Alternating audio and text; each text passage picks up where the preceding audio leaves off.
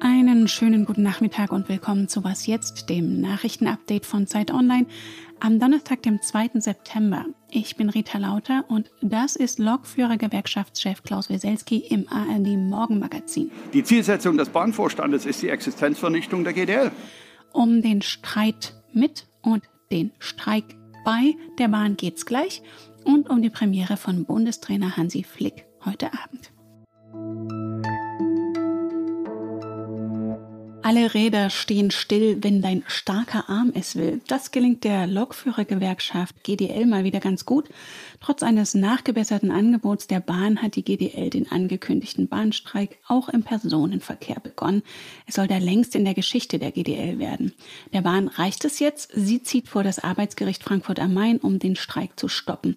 Und ich habe jetzt unseren Mobilitätsexperten Sören Götz am Telefon. Grüß dich, Sören. Hallo, Rita. Zunächst mal, wie weit liegen die GDL vor Anforderungen und das neue Bahnangebot denn noch auseinander?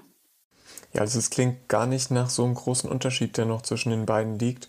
Die sind sich einig, dass es 3,2 Prozent Lohnsteigerung geben soll und dass es eine Corona-Prämie geben soll.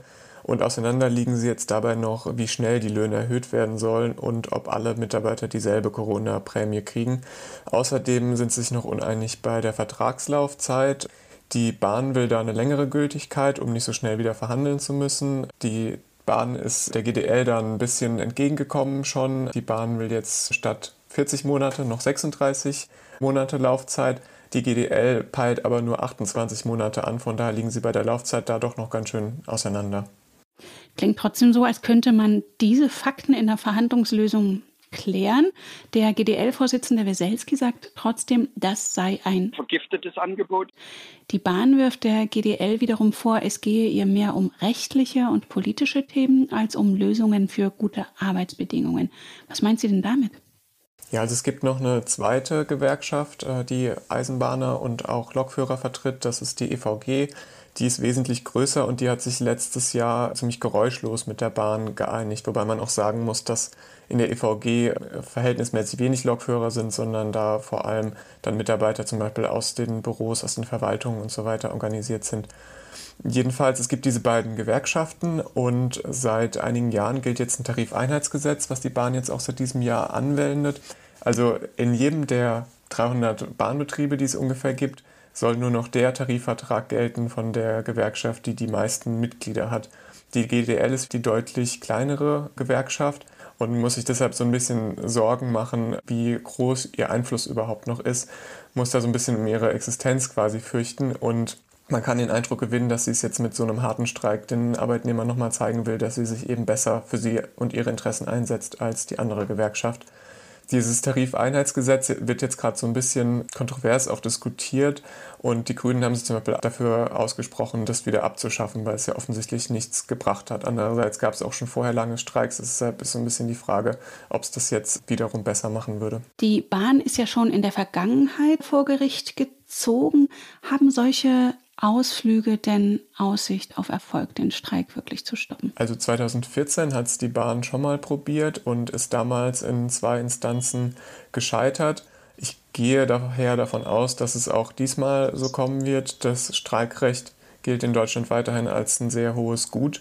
Man muss auch sehen, die Bahn hat jetzt zwar ein verbessertes Angebot nochmal vorgelegt gestern, aber das war sehr kurz vor dem Streik und man kann so ein bisschen den Eindruck gewinnen, dass sie das vielleicht auch gemacht hat, jetzt um ähm, beim Streik nochmal die Öffentlichkeit auf ihre Seite zu ziehen. Und ich muss sagen, ich finde die Forderungen der Lokführer auch verständlich, weil wenn man sich anguckt, zu welchen Zeiten die arbeiten müssen, wie groß der Personalmangel in der Branche ist und was wir auch gerade für eine Inflation haben, die so Lohnsteigerungen ganz schnell wieder auffrisst, dann kann man sich schon denken, die haben schon ihren Grund zu streiken.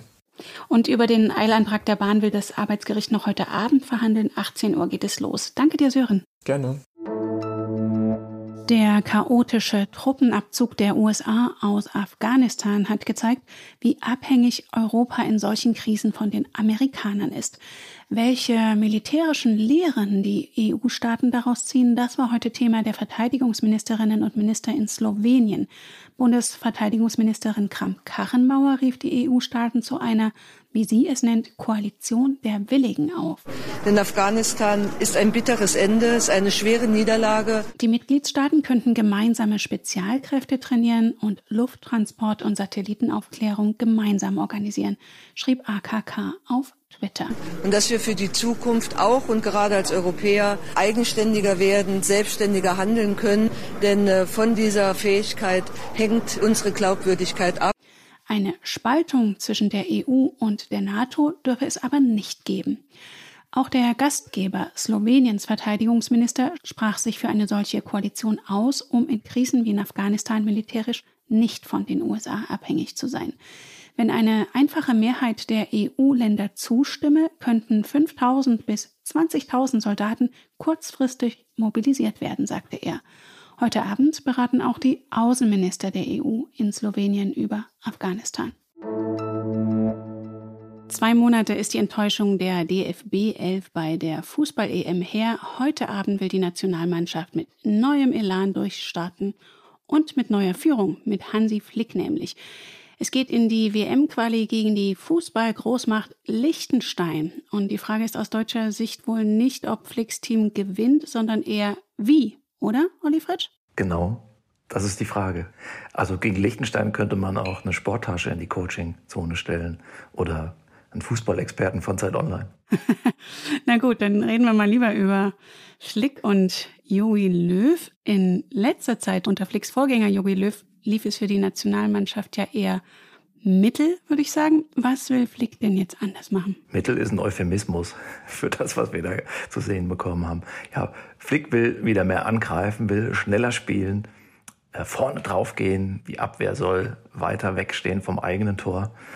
Aber ich stelle fest, er will einen neuen Weg gehen, jedoch mit alten Kräften. Er hat eigentlich keinen Spieler aussortiert, auch keinen von den aus der Ü30-Fraktion, die jetzt ja auch zwei Turniere nacheinander in den Sand gesetzt haben.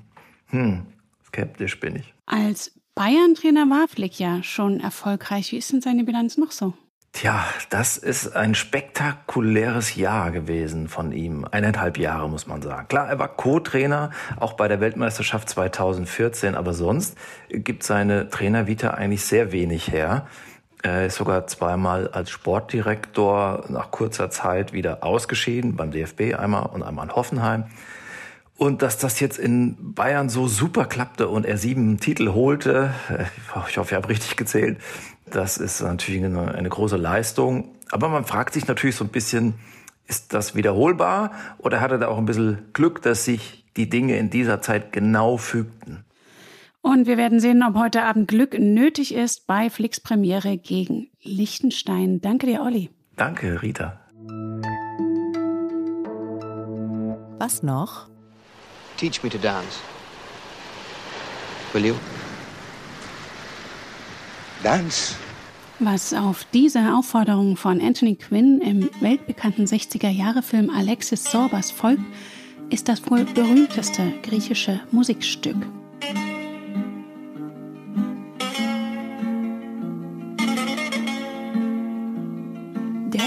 Sorbas-Tanz. Die Melodie, zu der die Hauptfiguren das Tanzbein schwingen, stammt aus der Feder des griechischen Komponisten Mikis Theodorakis. Heute ist er, der in Griechenland ein Volksheld ist, verstorben, im Alter von 96 Jahren. Theodorakis Musik galt den Menschen vor allem in historisch schweren Zeiten wie der Militärdiktatur als Trost, aber auch als Zeichen des Widerstands. Schon im Zweiten Weltkrieg war er selbst Widerstandskämpfer und kämpfte beim anschließenden Bürgerkrieg mit den Linken, wurde später interniert und gefoltert. Als Musiker, Schriftsteller, Politiker und kritischer Geist erlangte er auch international Berühmtheit. Die Regierung in Athen ordnete wegen seines Todes eine dreitägige Staatstrauer an. Premier Mitsotakis sagte, wir hatten vergessen, dass er sterblich ist aber er hinterlässt uns seine Lieder als Vermächtnis.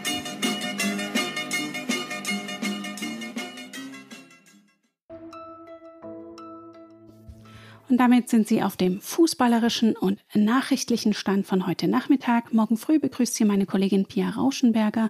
Ich bin Rita Lauter. Danke fürs Zuhören und wünsche Ihnen einen sonnigen Feierabend.